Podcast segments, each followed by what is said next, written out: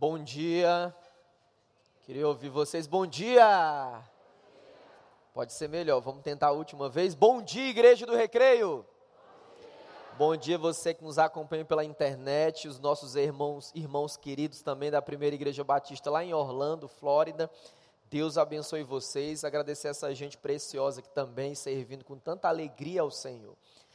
Não sei se você prestou atenção a esse vídeo que vimos, mas ele retrata bem aquilo que eu quero compartilhar com você nessa manhã.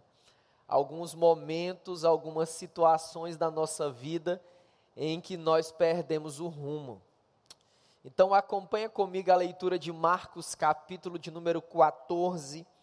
Nós iremos ler do verso 66 até o versículo de número 72. Marcos, você vai encontrar ele no Novo Testamento, segundo livro do Novo Testamento, após aí o Evangelho de Mateus e antes do Evangelho de Lucas. Eu vou fazer essa leitura na nova versão internacional que é a versão que usamos aqui há muitos anos aqui no Recreio.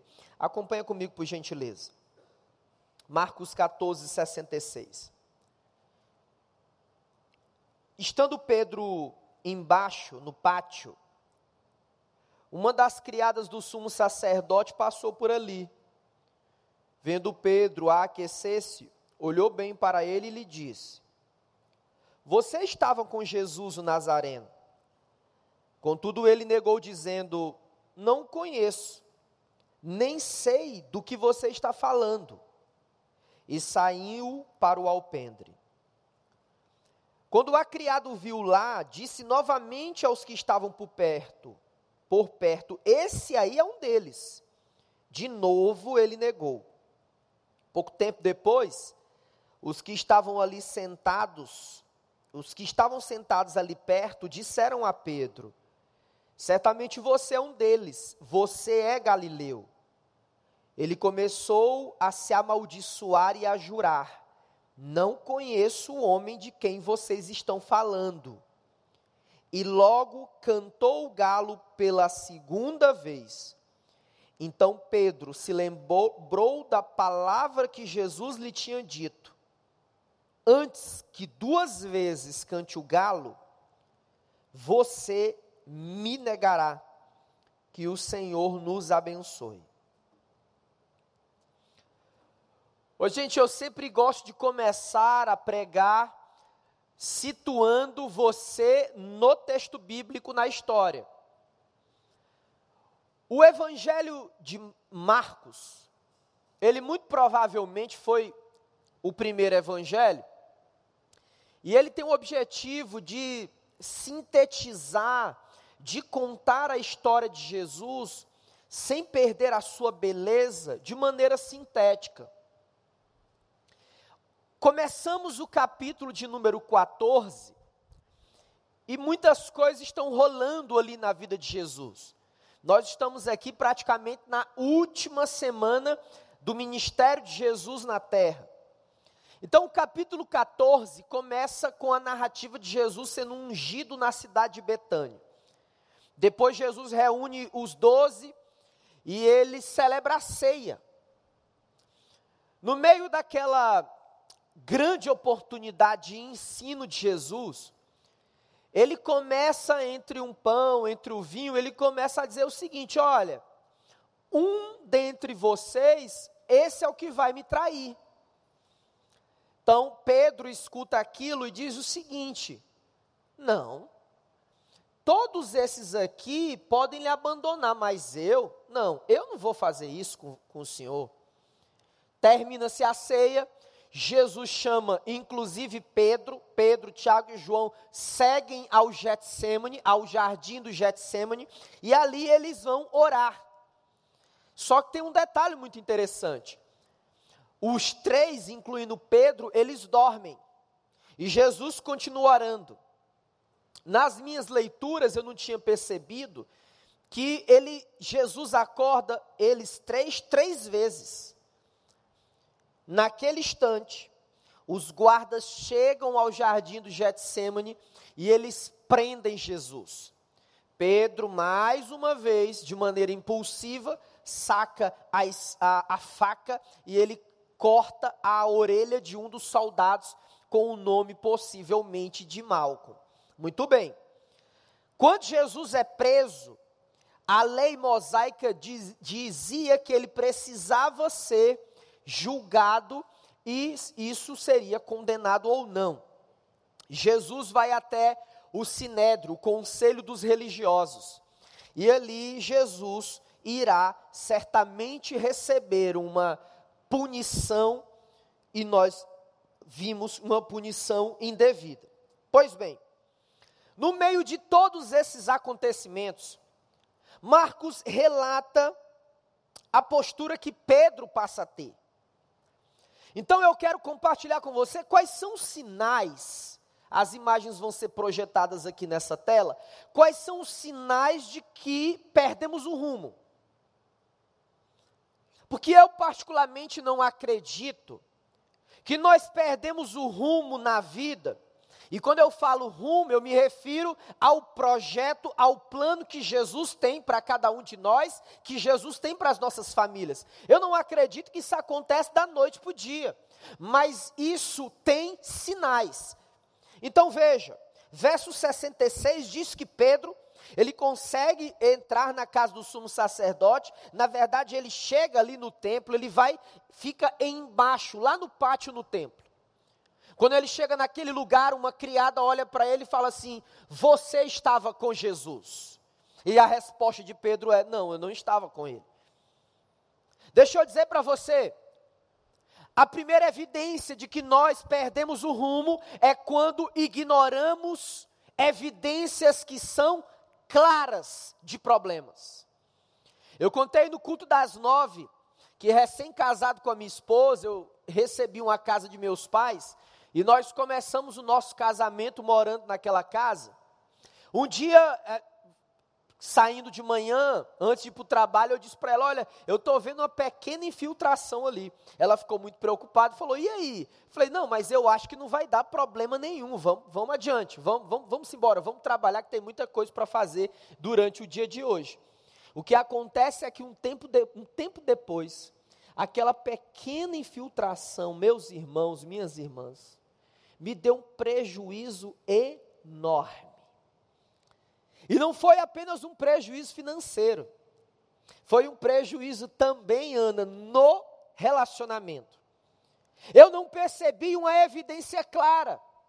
Veja, Pedro não conseguiu perceber, ele ignorou que ele estava se afastando de Jesus, do homem o qual ele havia caminhado três anos, do homem o qual ele ouviu um ensino impactante para a sua vida, o homem ao qual curou a sua sogra, mas Pedro agora se afasta de Jesus e se junta e vai se aquecer com os seus algozes. Você já pensou sobre isso? Você já pensou quantas vezes na vida da gente nós ignoramos as evidências claras de problemas? E na busca da resolução deles, nós corremos para muitas coisas. Nós corremos por entretenimento em excesso, nós corremos para comida em excesso, por sexo em excesso, por trabalho em excesso, para tantas coisas na hora errada, com gente que não deveríamos no lugar errado. Ignoramos evidências claras de problemas. Perdemos o rumo e nem sequer conseguimos reconhecer que muitos dos lugares aonde nós estamos, das companhias com que nós estamos, eram companhias que disseram a nós que nos levariam a lugares de liberdade, de prazer e satisfação, mas o que encontramos foi cativeiro, prisões espirituais, emocionais e até prisões físicas. Pedro ignorou evidências assim. Mas no verso 60, no verso de número 70, eu queria que você prestasse atenção. Ele continua naquele lugar. Ele continua ali, no lugar aonde o seu mestre, o seu salvador, seria julgado e punido injustamente. O texto diz que Pedro vai se aquecer, ele chega na beira do fogo, e todas as pessoas que serviam aos religiosos, ao conselho de religiosos daquela época, estão naquele lugar. E uma outra criada olha para Pedro e fala assim: Ei, você certamente é um deles. Sabe qual é a resposta de Pedro? Eu nem sei do que você está falando e não conheço esse homem. Além de ignorarmos evidências claras de problemas, nós cometemos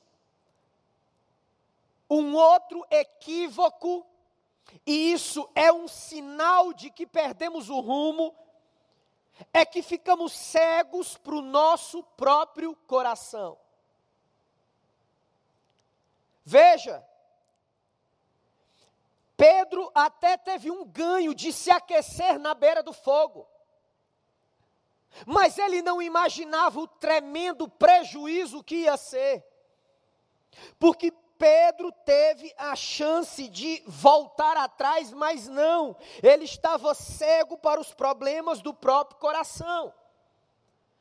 Os artistas no mundo da arte, eles chamam esse fenômeno de letargia visual é quando eu olho para uma coisa várias vezes e eu não consigo mais enxergar aquilo que elas realmente representam.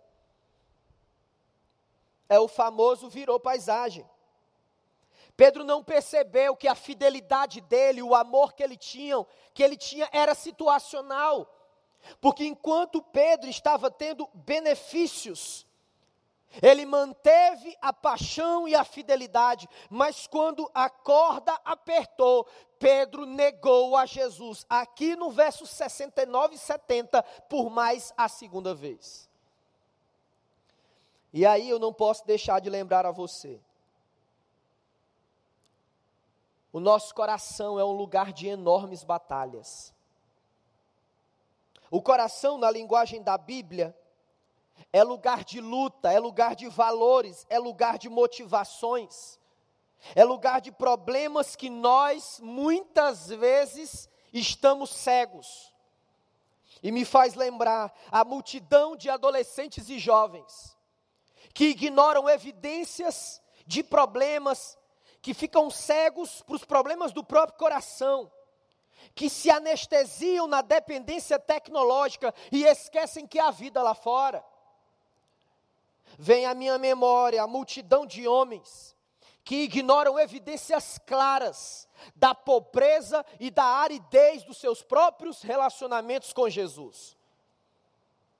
Como é que eu posso me esquecer das inúmeras mulheres que ignoram evidências, que ficam cegas para os problemas do próprio coração e não percebem problemas repetitivos e em busca, no afã de relacionamentos de cinema, acabam caindo em poderosas armadilhas espirituais.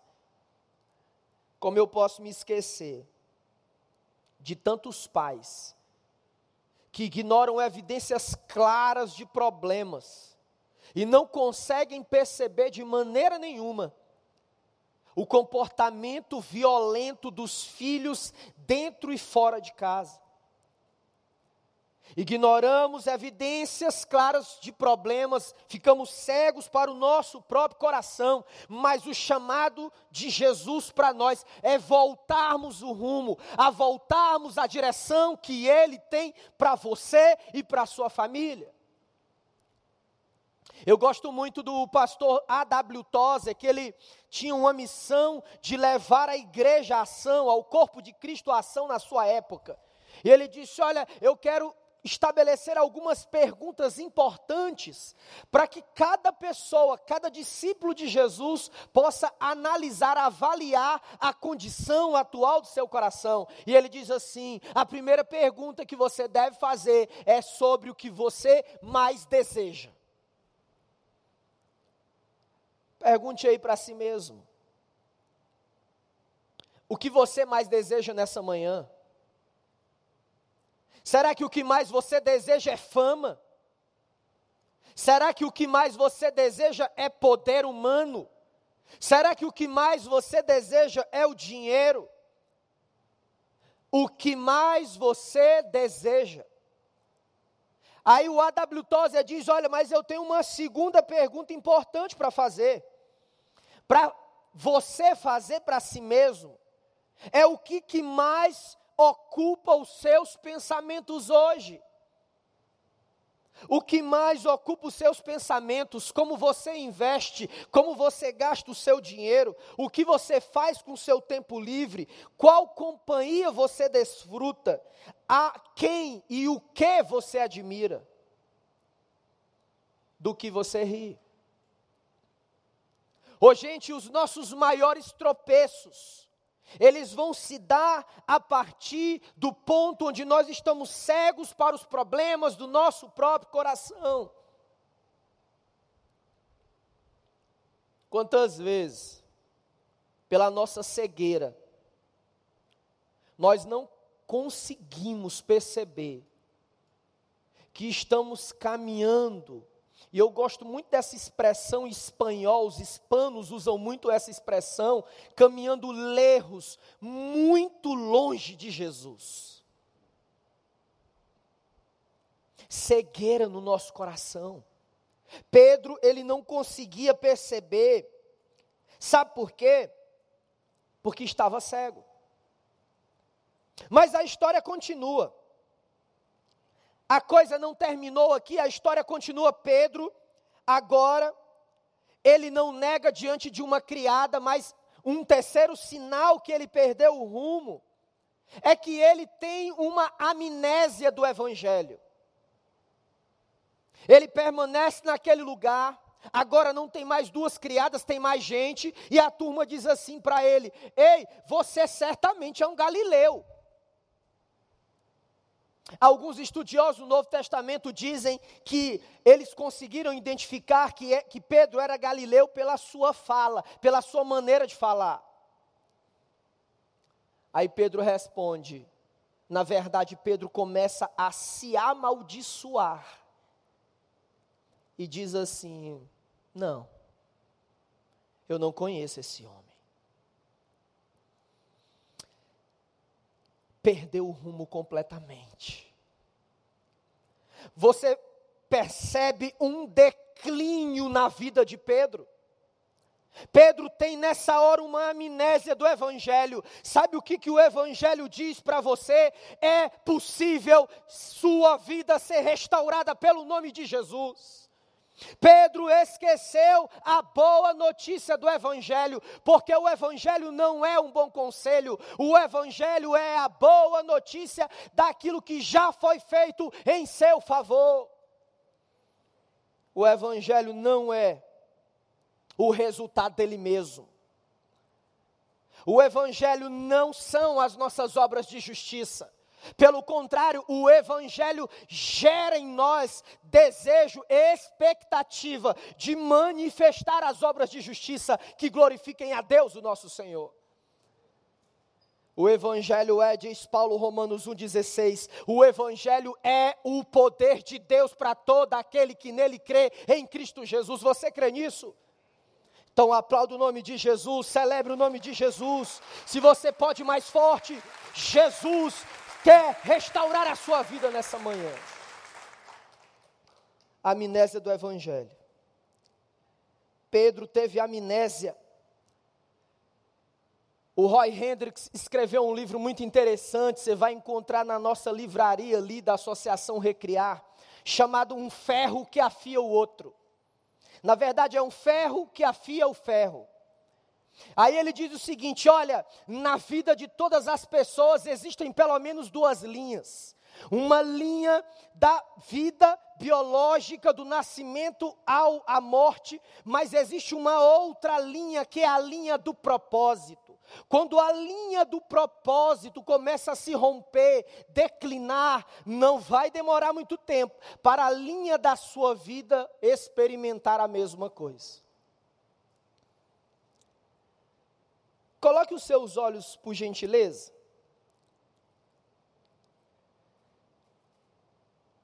No verso de número 60, são alguns versículos acima aí do verso 66. Para que você veja uma diferença daquilo que Jesus estava fazendo e daquilo que Pedro estava fazendo.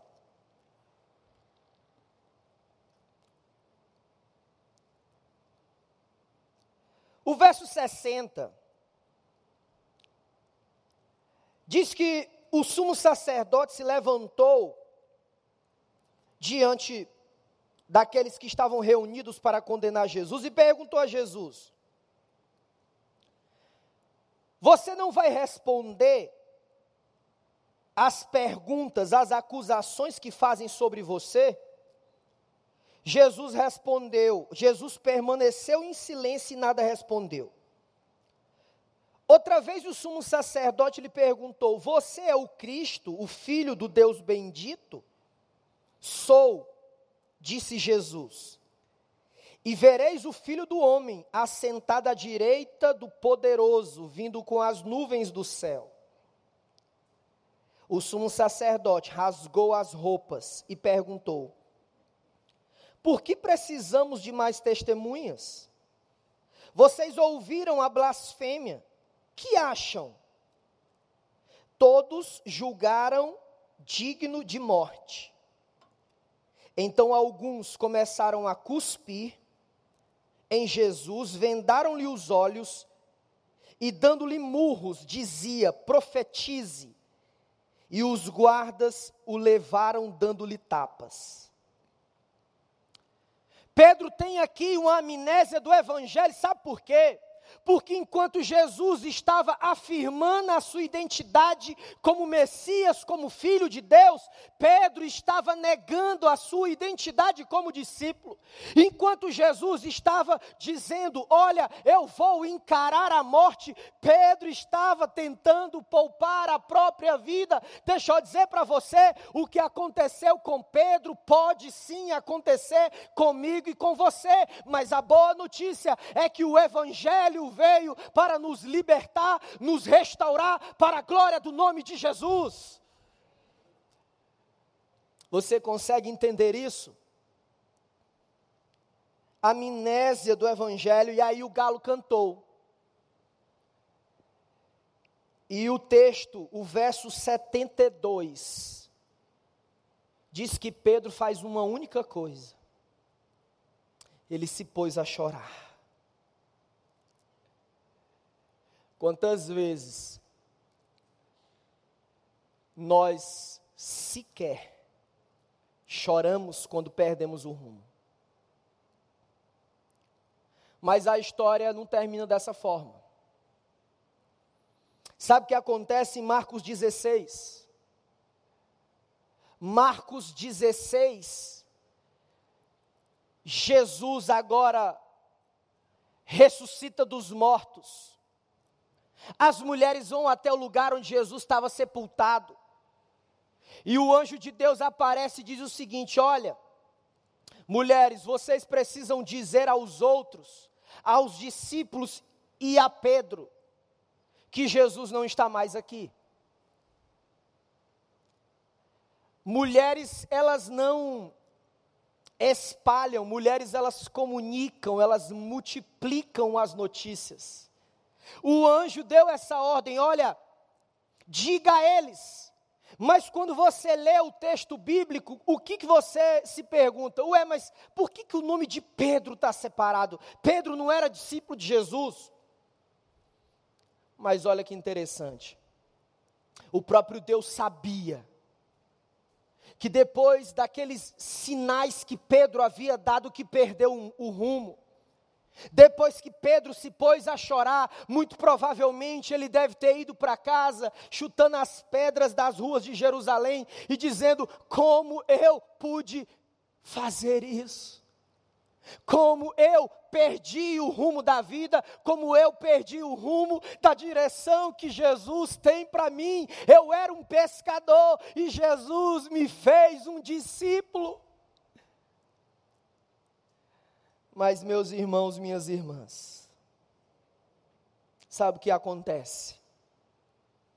Jesus restaura a vida e Jesus restaura o ministério de Pedro. Fique de pé em nome de Jesus. Sabe o que acontece? O apóstolo João, porque essa história é uma história tão marcante, que está nos outros evangelhos. Aí o apóstolo João, relatando também o que tinha acontecido com Pedro, na sua visão, com a sua linguagem,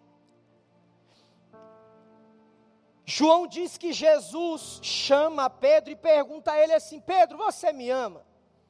Pedro diz: Eu te amo, Senhor. Aí Jesus pergunta de novo: Pedro, você me ama? E Pedro responde: Eu te amo, Senhor. Aí Jesus pergunta a terceira vez: Pedro, tu me ama? E Pedro responde: Eu te amo, Senhor. E Jesus diz a ele: Então, Pedro, vai cuidar das minhas ovelhas. Presta atenção. Jesus quer muito mais do que restaurar a sua vida nessa manhã. Jesus quer restaurar o seu ministério. Sabe por quê? Porque todo aquele que foi selado no Espírito Santo, no ato da sua conversão, recebeu pelo menos um dom espiritual para realizar a obra do Senhor. Talvez tenha gente aqui com dom, com um talento que foi enterrado. Mas quando eu recebi essa palavra do céu para o meu coração, era no sentido de acontecer duas coisas: de Deus restaurar a sua vida porque quando Jesus restaura a minha vida, eu não preciso ficar cavando os meus pecados, os meus erros do passado. Sabe por quê? Porque quando eu encontro Jesus, eu encontro a graça. Quando eu encontro Jesus, eu encontro perdão. Quando eu encontro Jesus, eu encontro um amor indescritível e ilimitado pela minha vida. E mais, eu encontro alguém que vai investir tudo que tem e tudo que é porque me ama. Essa manhã é uma manhã de você deixar de andar cabisbaixo e andar olhando para frente, porque você e eu, por mais que percamos o rumo em alguns momentos da nossa vida, você e eu somos alvejados pela graça. Eu quero fazer um apelo ao seu coração hoje a você cantar junto comigo e fazer dessa canção uma oração, para que você seja cheio do Espírito Santo. E aí você diz assim, pastor, mas eu já tenho o Espírito Santo. É verdade. Mas como diz o Dr. Russell Shedd, ele dizia o seguinte: uma coisa é ter o Espírito Santo, outra coisa é ser cheio do Espírito Santo. E eu quero desafiar você a ser cheio do Espírito Santo. E eu quero convidar você a cantar junto comigo e fazer dessa canção uma oração. No final eu quero orar junto com você. Vamos louvar ao Senhor, André. Se você conhece, vamos fazer um lindo coral. A gente ainda tem tempo ainda para continuar adorando o Senhor. Na sequência você vai embora, mas não perde esse momento não. Vamos adorar o Senhor. No oceano do Espírito e ali adorarei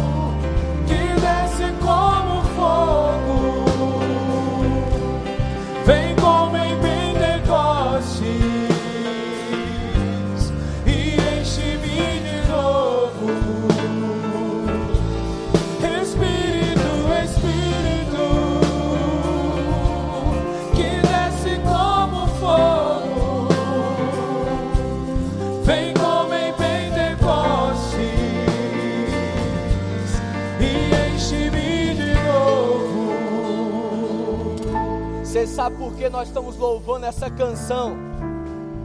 Porque esse Pedro, que deu sinais que perdeu o rumo, depois que ele encontra Jesus, depois que Jesus restaura a vida dele, ele volta para o convívio dos discípulos e eles se reúnem na cidade de Jerusalém. Jesus fala assim: Olha, eu vou precisar ir mas virá o Consolador, virá o Espírito Santo. E diz a palavra que eles ficam ali no capítulo 1 do livro de Atos. No capítulo 2, o Espírito Santo vem.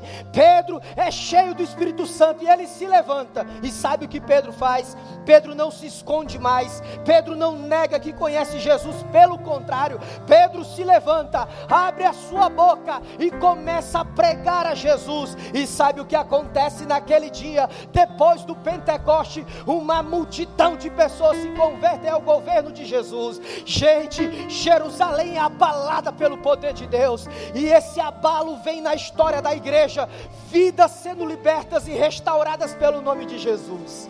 Eu quero dizer a você: canta, canta como oração, para que o Espírito Santo seja derramado com poder sobre a sua vida, e você sai por aquelas portas, pregando, anunciando, vivendo que o reino de Deus já chegou entre nós. O último refrão, vamos adorar o Senhor. Se você pode, adorar o nome de Jesus, adora o nome de Jesus. Ao Deus a minha Oh, vida. Oh, Jesus. Nós cremos, Jesus. sem nenhuma explicação. Eu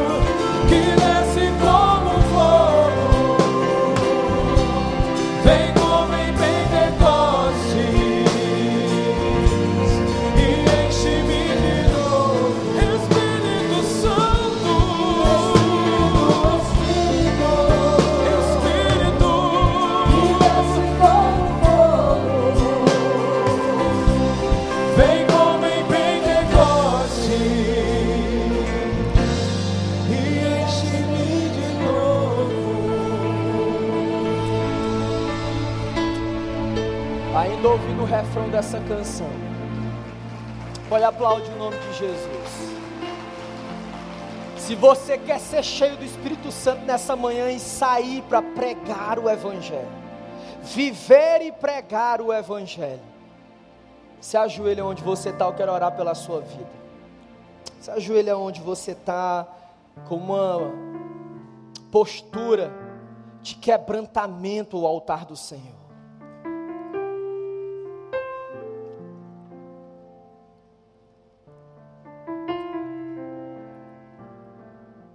Senhor, nós te pedimos, derrama da unção do teu Espírito Santo sobre o teu povo, Senhor. Muitas vezes, como discípulos, como família, nós perdemos o rumo, mas nós queremos reafirmar uma aliança com o Senhor. E da mesma forma, Jesus, que tu restaurou a vida de Pedro, restaurou o ministério, faz o mesmo com cada um de nós aqui, aqueles que nos acompanham pela internet. Espírito Santo, enche o nosso coração, enche a nossa vida, que possamos transbordar da tua glória, Senhor.